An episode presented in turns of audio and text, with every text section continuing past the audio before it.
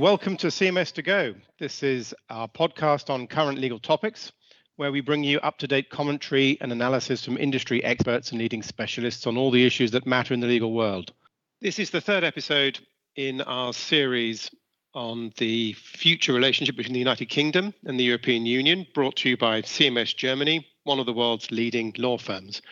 I'm joined this morning by Dr. Ulrich Hoppe, who's the Geschäftsführer at the Deutsche British Industry and Handelskammer in London. So the Director General, I think, is the term um, used in the translation uh, of the German British Chamber of Industry and Commerce in London.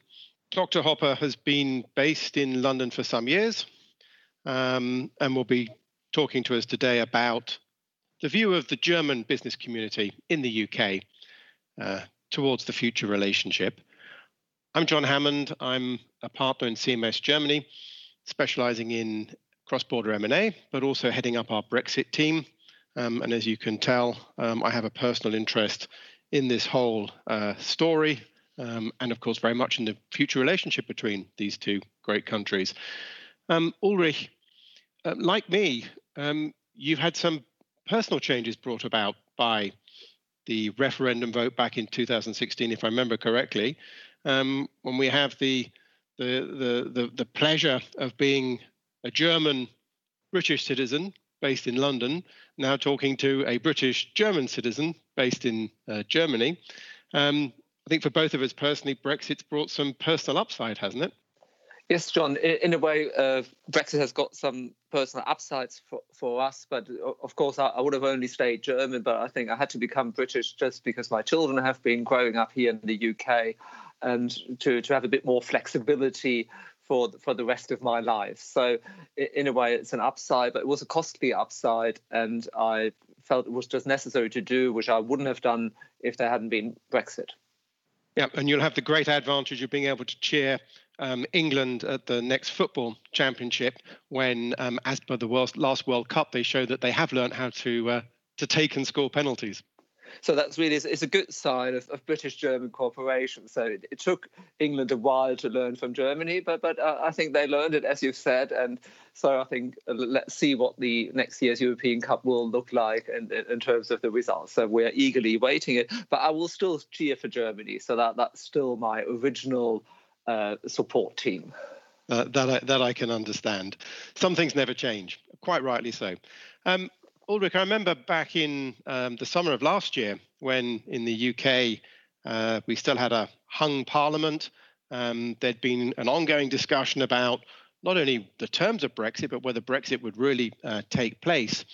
Um, and just as Boris Johnson was elected um, leader of the Conservative Party and Prime Minister, I remember you saying um, at an event um, that you predicted Boris Johnson would get a deal um, out of uh, the European Union, um, and that that deal would uh, help propel him into uh, uh into a further term um, as prime minister in the UK. Very few people in the room uh, seem to share your optimism at that time. You clearly had some insight, perhaps psychological insight into how Boris operated, but maybe some insight into uh, how things were going um, in those in those negotiations back then we're now a year and a bit further on, and we seem to have a similar situation. Uh, Michel Barnier was saying yesterday that the talks are somewhat grinding, grinding to a, uh, a stalemate. Um, the news for some time now has been that the parties are speaking past each other in the negotiations about a potential free trade agreement and the other terms and conditions of the future relationship. Um, what's your insight? Do you think Boris is going to magically pull the rabbit out of the hat again and we're going to see a free trade agreement uh, uh, by the end of October in time for ratification uh, to start the new year on the basis of that free trade agreement? I'm not so sure. When I made the prediction about getting an agreement uh, in terms of the withdrawal agreement one and a half years ago, uh, I think Boris uh, said that he wanted uh, an, an, exit agreement, and and therefore uh, I thought he has the charisma to to to pull this off. Now we are in the situation that I'm not so sure whether he actually wants a deal. If you follow government politics in the UK, it's all about sovereignty. That's the key issue, and one doesn't have a feeling that really he wants a deal to 100%. Yes, he would like to have a deal, but I think it's it's he's not overly convinced, and I, I think he has a, a, lot of Brexiteers as it's in its in its government and also as as the Conservative members of Parliament. So I think the chances are probably 50-50 that he will be able to pull off the deal. But I think there are also other obstacles. There, there are still uh, red lines which have to be crossed on both sides. So and, and that might make the situation even more difficult. So first of all, his willingness is, is not that strong at the moment. At least that's the, the perception which is being created. And also, the, the, the differences are, are, still there. I think they can be overcome, but uh, they're still there. So it, it's going to be a 50 50 chance to either get a free trade agreement, nothing more will be possible in this short time, or potentially a, a no deal and just some emergency measures to keep things uh, ticking over on the 31st of December. Yeah, Michel Barnier complained, I think, yesterday that the UK was looking to keep the benefits of European Union membership and single market membership without the obligations. Um, this is back to the, the expression which is used and has been used in Germany since the beginning, I think, of this Brexit story, uh, uh, Rosinenpickerei, so cherry picking, as you translate it into, into English, um, with um, the EU saying the UK is not being consistent um, in its approach. It says, on the one hand, as you mentioned, sovereignty is an important issue. It wants a clean break. It wants the ability um, to make its own rules um, without oversight um, or uh, submission to jurisdiction of dispute resolution bodies. Fishing is an example of another area where a clean break is sought. Um, but in other areas, the UK wants continuity. It wants to continue the relationship pretty much um, as is.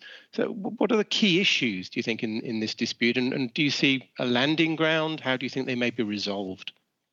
Yeah, you, you already mentioned a, a, few issues there. In terms of dispute settlement, uh, I think it is possible to to find a common ground and to find some kind of dispute settlement mechanism, as you have with many other free trade agreements, and where you have a bit more parity in, in terms of how this uh, settlement body or panel is is being uh, created.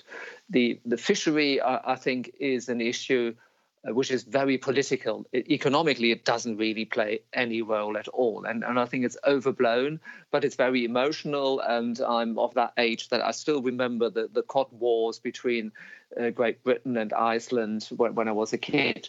So uh, I, I think that is a, a, an emotional topic which hasn't got any economic relevance. And there can be uh, a solution be found so that there will be longer term agreements and not just yearly uh, negotiations on, on, on fishing quotas. Then the, the two other issues are really it's the, the level playing field and state aid. And if, if we are really honest in, in terms of state aid, the UK government has a high deficit at the moment due to coronavirus.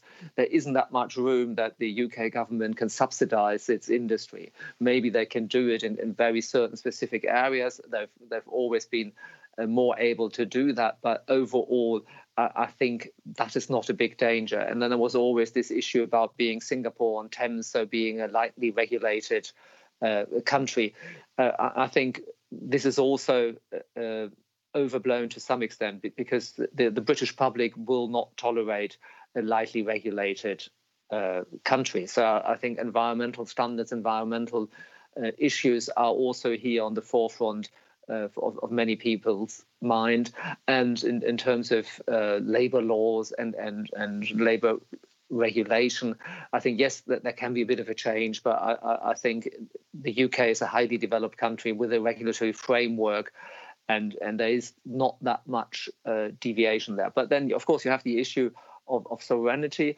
And, and the point there is that the continental European countries very often have an, an, approach to regulation to to regulate every detail, so to regulate the process. And and uh, simply speaking, the, the, the British have always had this approach, a results-oriented regulation. You need to get there, but how you get there doesn't really matter. And and I think that's the issue, and that's what the, the British government has always said that of course it will not be a Singapore on Thames, but it will choose a different approach to regulation, which will have give or take the same outcome. And and I think there's the difference in terms of how you approach regulation, and and there will probably be a bit more flexibility needed on both sides to cross these red lines. So uh, to have a bit more process on the UK side to, to give assurance to the EU, but also on the EU side, maybe to, to trust the British in, in terms of the outcome of regulation.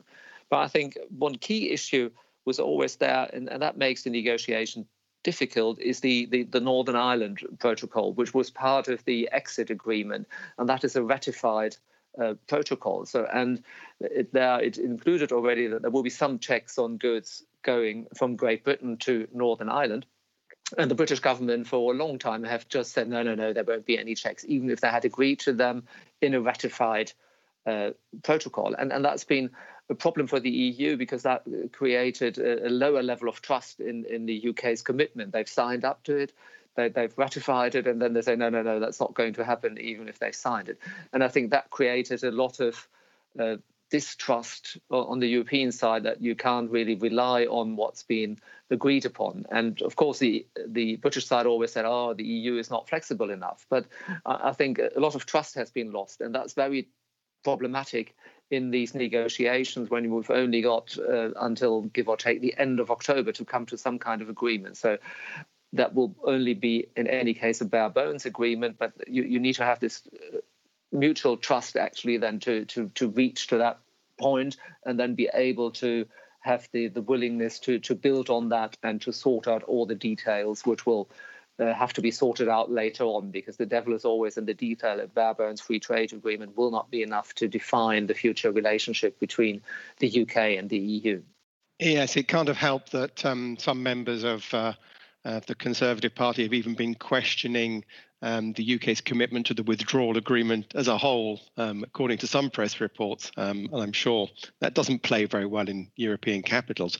But coming back to the principal disputes um, between the two sides, um, it seems that, that both have a particular commitment to um, to principles. And the UK is arguing very strongly um, that the EU, as you said, is being inflexible, and the EU um, is not offering the UK uh, terms and conditions which have been offered to other countries um, in free trade agreements. Canada is often given as the example, Japan as well, and also that it's not uh, that the EU is looking for things from the UK which are unprecedented in free trade agreements anywhere else in in the world. Do you, do you think that's a reasonable criticism of the EU's position from the UK side? To some extent, one can argue that's a reasonable position. And of course, the, the UK wants a, a Canada style agreement, but trade between the EU and Canada is less than trade between just Germany and the UK. Just to, to put this into perspective, and that's what the EU has always said Canada isn't that important in economic terms, so it doesn't really matter if the Canadian government subsidizes Canadian industry and they might have a, a few uh, advantages in comparison to European countries. Britain is too strong or too close a trading partner and, and too important. And therefore, the, the argument is that there need to be more rules in place. And I remember listening to Michel Barnier a few years ago, and he was always talking about Canada is not an option; it will only be Canada minus. And I think that's what is on offer now from the EU. So, from the EU's perspective, uh, they've always been honest. They might not have listened to Michel Barnier, but he said this right along. It's Canada minus. And uh, I remember Theresa May wanted a very close relationship, something unprecedented, and, and, and so on. And they've never actually listened to Michel Barnier, and, and now it is slowly coming home. And, and that's a problem that the British side probably for a long time didn't listen to the EU, had their own ideas. There was always this argument, oh, the Germans will make sure that we get a good deal because they sell us so many cars. And all these arguments were there. So I, I think there was no going into detail from, from the UK government's side. And, and I think that's been a problem if they had listened to the EU, which has always been consistent in its offering, it would have been much easier for the UK to adjust what it wants and maybe then to find some ground and, and have some uh, closer uh, trading relationship as is on the table now and as if it comes to it, as we will see by the end of October. Yeah, time is clearly running out. I think both sides are saying a deal needs to be struck by the end of October to go through the ratification processes on both sides to bring it into effect from the 1st of January. Um, if there's going to be a deal, um, when do you see that happening? And, and who do you see as the key players in brokering a deal? I think the, the British side always thinks that the Germans are the key players in, in terms of brokering the deal. But I think that, that the German government has made it clear that it is an EU uh, deal. And, and of course, Germany is the largest uh, economic power in the EU, and therefore it has some influence and will be listened to. But I think it is still, it is and will be an EU decision. And, and that has always surprised the, the, British side that the EU has continued to speak with one voice and they weren't able to somehow divide the different countries, even if they have different interests. So I think it, it, Germany might have an influence as the major economy, but I think the major players will be the EU. And on the UK side, it will be Boris Johnson, because of course he has his negotiator. But, but in the end, any deal needs to be sold to the British Parliament, and and Boris Johnson has the the charisma and the intellectual flexibility to do that actually to, to get his MPs on board. Because one should not forget that the MPs on the conservative side in in the British Parliament they have changed. They they are to, to a vast majority proper Brexiteers. So I think he needs to get them on board, but but he's got the ability. But it really depends on first of all if the negotiators can come up with a deal and whether he's actually willing to, to sell it in Parliament. And I think there will probably be some interaction between the negotiating team and Boris Johnson because he knows what he can actually carry in Parliament, and they have to come up with a deal, and the EU has to agree to that, which he can sell in Parliament and which he wants to sell in Parliament. And, and that's the, the a lot of ifs are there. Uh, and that's why, as I've said in the beginning, it's probably only a 50 50 chance that we get there. So, so you're not convinced that Angela Merkel will be the key to unlocking a deal um, in this negotiation, which is something which I think on the UK side is still seen as a, as a possibility, given Germany's currently holding the presidency of the EU Council?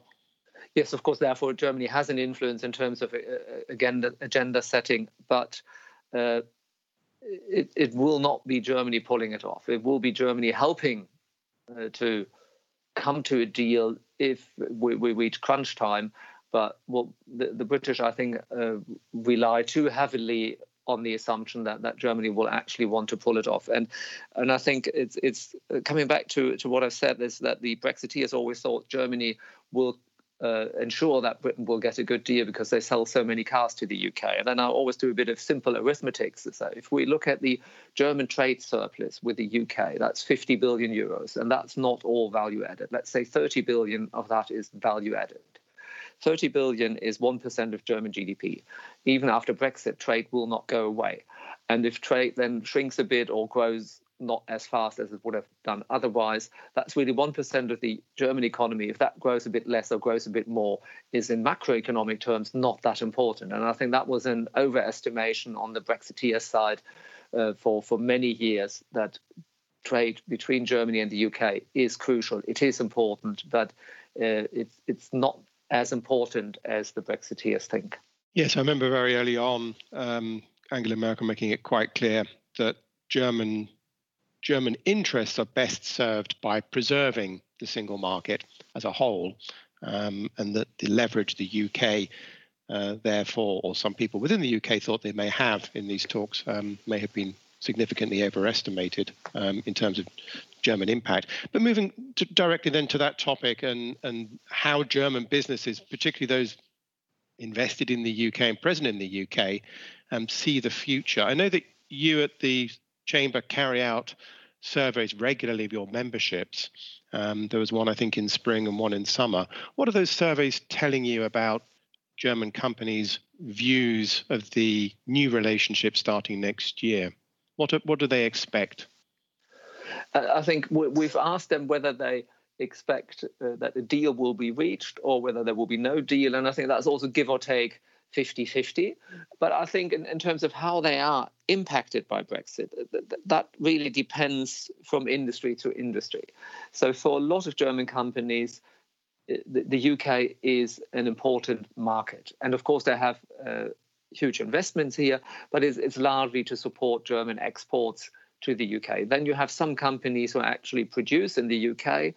And, and then you have the service sector. So starting off with the ones who, who just export to the UK or use the UK as a market, you have the, the two big uh, retail chains here, Lidl and Aldi, for example.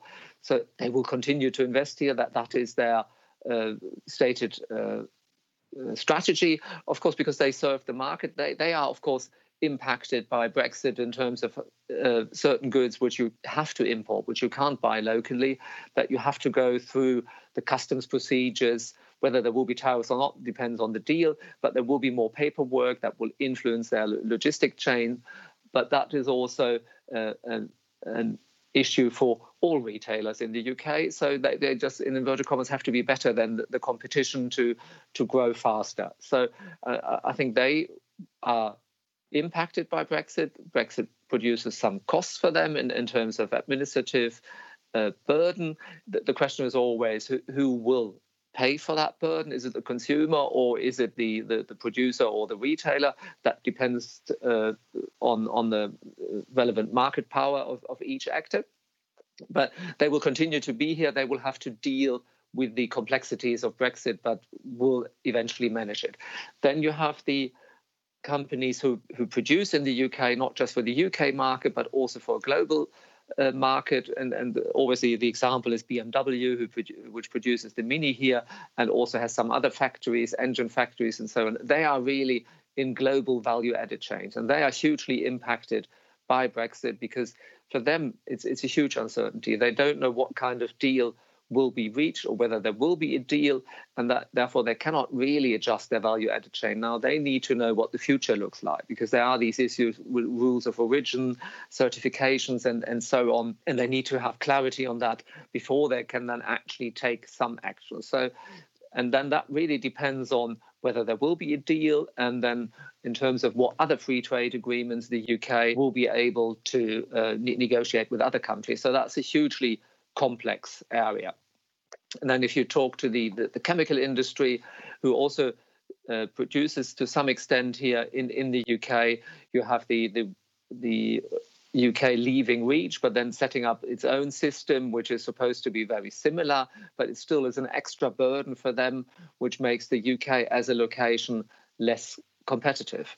And then you have the just broadly speaking, the service sector, and not just financial services, but other services, but starting off with financial services, they have the issue that the passporting will go away from the uh, 31st of December so that they can't freely uh, sell into the EU. But I think the German uh, financial services uh, firms here in the UK, they already have a basis in, in the EU because they are German. So they are Uh, less influence, but, but overall the financial services sector is influenced because the EU has just offered some form of equivalence, which can be easily taken away if the Swiss has found out. So there is less long-term assurance, and whether the equivalence will start off on the 1st of January, that all is, is not quite clear at the moment. So I, I, think there is insecurity or uncertainty in the financial services sector, less so for the German banks, but but overall that, that is an issue. But I think for many companies and independent of the, the sector or what they do in the UK, it, the problem is now coming up is uh, the, the access to talent. Where do I find skilled labor? The, the UK's education system does not produce enough skilled people, and the new immigration law has now been uh, not yet uh, ratified by Parliament, but, but it's just in a, in a draft form. So, but but it, now companies actually are waking up to the fact that uh, they might not find the skilled labor they need, and th- this is not only an, an issue with skilled labor, but also with lower skilled labor, which will be far more difficult to uh, get into the UK because the, the new immigration law does not really cater for that to a large extent. So, so there are problems for, for many companies uh, how to actually uh, find the right people to uh, deliver services, d- deliver sales, or deliver production here in the UK. And I, I think that is a, a problem in, in terms of the long term viability of many sectors in the UK. Not that they will uh, die, but they will not grow as fast as they could, and that they will not be able to reach their potential, and that the UK government will actually uh, implement a, a skills strategy to to uh, close these gaps. That that will not be done overnight. That is a, a, generational thing. So that will not even happen in five years. You have to start now, but maybe in, in 10, 15 or 20 years, you might have been able to then actually have more homegrown skills. And that, that is a bit of a, a problem for, for, for many companies, which they uh, haven't got the answers to. And there's a bit of wait and see approach. And the hope to some extent is that, of course, there will be a, new immigration law, which will be more restrictive, but that British pragmatism then over time will create more opportunities there and actually the, the, British are very pragmatic, even if they now talk about principles and sovereignty, that, that they will be more flexible in the end, so to cater for the needs of industry. Yeah, the question of investment in in in training is seems to have been a perennial question for the UK economy and UK politics throughout most of my working life. And um, to be honest, one thing that struck me um, being in Germany, I've been here now for 18 years altogether two things really strike me. One is is the level of vocational training that's provided. Um, some people might think it's a little inflexible. Um, speaking to some younger people, the need for vocational training to get a job um, is, is, stricter and imposes perhaps certain barriers to entry um, in the German market compared to the UK, which, as you say, tends to be more pragmatic um, and more accepting of people who may not have the immediate skill sets but show um, the willingness to learn um, on the one hand. And the other thing which goes with that in relation to, to training is the um, continuity um, in the in the workforce. Um, what I've experienced with clients, for example, and within our own organization is people stay longer in their jobs, it seems, in Germany. There has been a move for people switching jobs more frequently in the past 15 years, perhaps, but still, compared to the UK, people seem to stay longer in in job, in place to develop their skills and to use their skills. Um, this is something which is difficult to address purely with politics. It's, a, I guess, a cultural issue and a stru- structural issue as well. But do you do you see, you know, any opportunities for companies in the UK perhaps to to learn from German companies about their, for example, their retention strategies? I noticed from your, I think it was your summer survey, talking about the impact of the COVID 19 um, pandemic in the UK. One thing that was surprising was how many German companies said they were not planning to reduce staff, for example. Is, is this something which could be given wider application, do you think, in, in the UK economy? Yes, it, it could be given wider application, but, but it is difficult in, because the economic structure of the UK economy is different to the German one. So, so the German economic structure is well, it's a, it's a networked economy. So we, we, operate in huge networks. For example, the car industry with the suppliers and so on. There, there might all be different legal entities, but they're closely interwoven. And, and that is not just for, the car industry, it's for many other industries as well. And, and the UK economy, in terms of its structure, has always been more market driven, very much similar to, to the US. And if you're more market driven, then you tend to be uh, more flexible. You, you buy it from the market and you give it back from the mar- to the market. And that also uh, goes for employees. So the, the labor market has also been much quicker here. It, it, took companies less time to employ new people. They were quicker in terms of decision making. That always takes a while in germany. So i think this has always been a, a more flexible and open market. But you can do this in terms of your economic structure only really for, for the top end of the market, so for the really high level stuff or for the lower level stuff. And, and the UK has always been good at high level research or high level services. So if you look at an investment bank, yes, there's a legal entity, but these teams in the good times, they've just moved from one bank to another. So the bank was really just a shell providing a financial infrastructure and physical infrastructure. So it's, it's far more entrepreneurial. And then you could more easily get rid of them and they would just move somewhere else. And in, in, in, Germany, with its more interwoven structure in terms of uh, also in the service sector, it's far more difficult to, to do that. And that's why the Germans are always good in the mid quality sector. And they can do this to, to an nth degree of perfection, which is which we can see from the car industry and so on. But in terms of modern industries, more flexibility is needed. Therefore, the, the, the UK model in terms of the economy might also offer some some opportunities. So I, I don't really see the UK changing to a vocational training system like we have in Germany. They always say that, and they, they come to us as the German British Chamber of Commerce and say, "Oh, great, we would love to have such a system." But I think they're, they're just being nice to us, and some Germans believe it. No, it, it doesn't actually fit that much to the UK structure. Of course, there could be more training, and, and, and so on. that's not an issue. But but really, the, the UK economy is differently structured. A German-style vocational training system wouldn't work for them.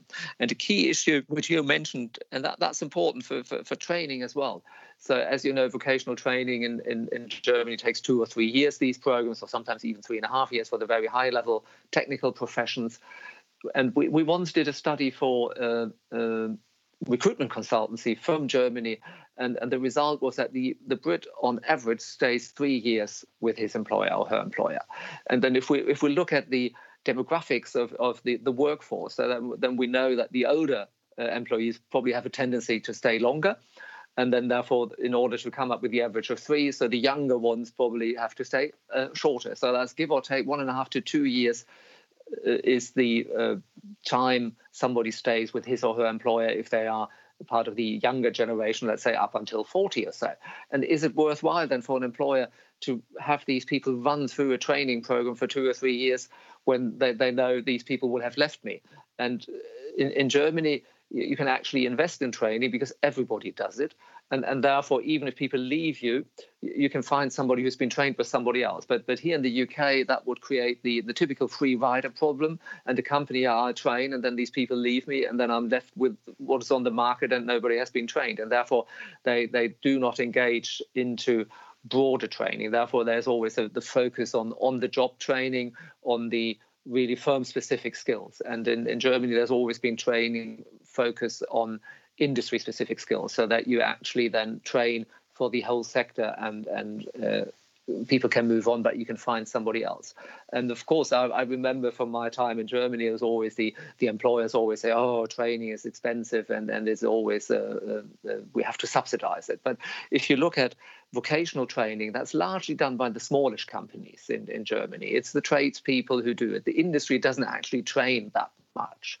And the smaller companies, they charge out the, the apprentices. So I think if you look at the, the typical Meister in, in Germany, so uh, they are also market driven and, and they don't subsidize training, etc. They, they, they know they need to do it, but they also don't want to make any losses on that. So I, I think the, the issue there is that the apprentices in, in Germany get a much lower salary than somebody who is on a full time job and it's it's part of the culture. You're willing to undergo this sacrifice to, to, to get a training. This doesn't exist in the UK.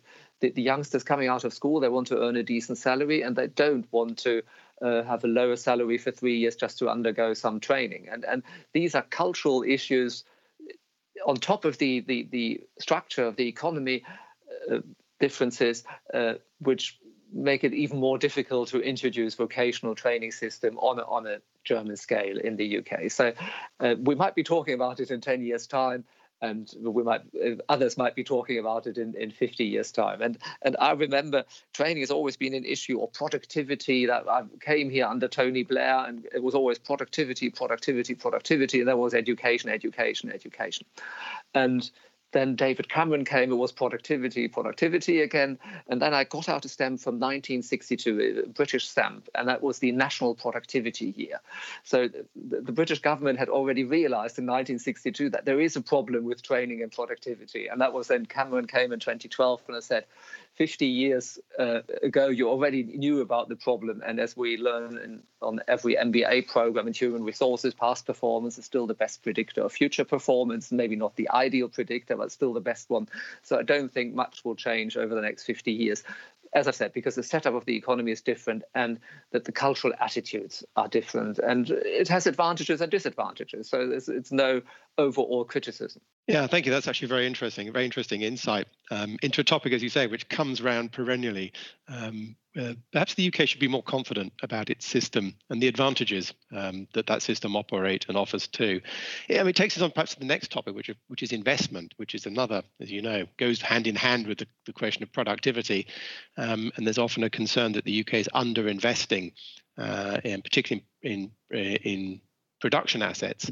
And this is something which came up again, in, I think, in your recent survey, um, coming out of German companies' attitudes to the future. And there's been a long period of uncertainty, hasn't there, since the 2016 referendum? Um, the question of uh, where's this going and, and, what will the trading conditions be um, between the UK and the EU? And we're about to find out in a few weeks' time. Um, what, what, impact has that had on, on German companies' attitude towards investment? Of course, on top we have the COVID 19 pandemic, but do you see a prospect for that changing once next year, whatever the new conditions are that they're set? Um, businesses like certainty. When they know what the rules and conditions are, then they can take decisions. It, will, will that help, just having some level of certainty? It will, of course, help having some level of certainty but that really depends on whether we have a free trade deal or not. But as this free trade deal only uh, will only cater for bare minimum in terms of probably no tariffs, no quotas, and that's it. So for, for a lot of industries, the, the future regulatory environment is is crucial, and that will still be emerging. So so the uncertainty will not go away. And uh, uh, uh, quoting a, a, former minister of state for Europe, it will be Brexit in eternity. So it, it will be uh, with us for for quite a while, even if it isn't called Brexit anymore. But in terms of companies investing in the UK. So we, have seen hesitation to, to invest in, in new production facilities and so on, because that, that is really then influenced by the future trading arrangements. But we'll still see German companies looking at the UK because it is an important market 65 million consumers, it's a rich country. The, the Germans uh, produce what the British want to buy. So, so therefore, that will not go away. Therefore, the UK is still an attractive location because the market is important, but the investment has shifted a bit really towards uh, serving the market. And, and therefore, economic growth in the UK is important. And of course, we've seen the, the, the COVID effects, which are massive in the UK, at least at the moment, even stronger than in, in Germany, with an expected decline in GDP of 9 to 10% for, for this year. So that has an influence on the attractiveness of the market. But medium term to long term, the UK will always be an attractive market. It's it has the, the world's language. It's it's globally interconnected. It will have a, a number of bumpy years uh, coming out of the EU and, and sorting out its new relationship, but it has potential for the future and uh, German companies are seeing that, and when they make investment decisions, they they take a longer term horizon, and especially, as I said, the ones who want to serve the market, if I speak to them, yes, of course, they're influenced by Brexit. That's an additional cost to them, but that doesn't deter them from, from looking at the market and investing here.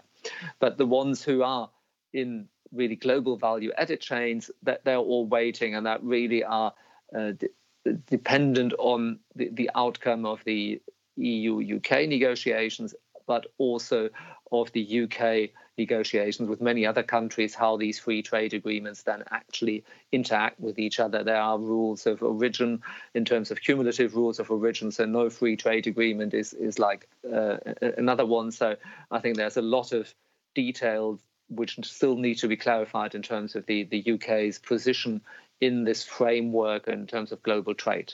Yeah, you mentioned earlier, um, one particular example, um, BMW's being obviously heavily invested in global value chains.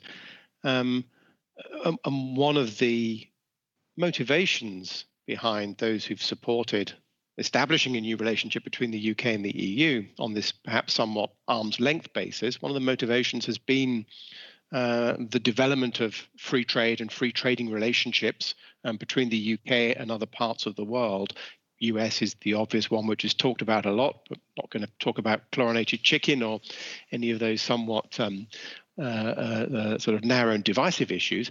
But do you do you hear or do you see German companies looking further ahead and, and seeing perhaps opportunities? You mentioned the concept of Singapore on Thames, which is perhaps somewhat trite.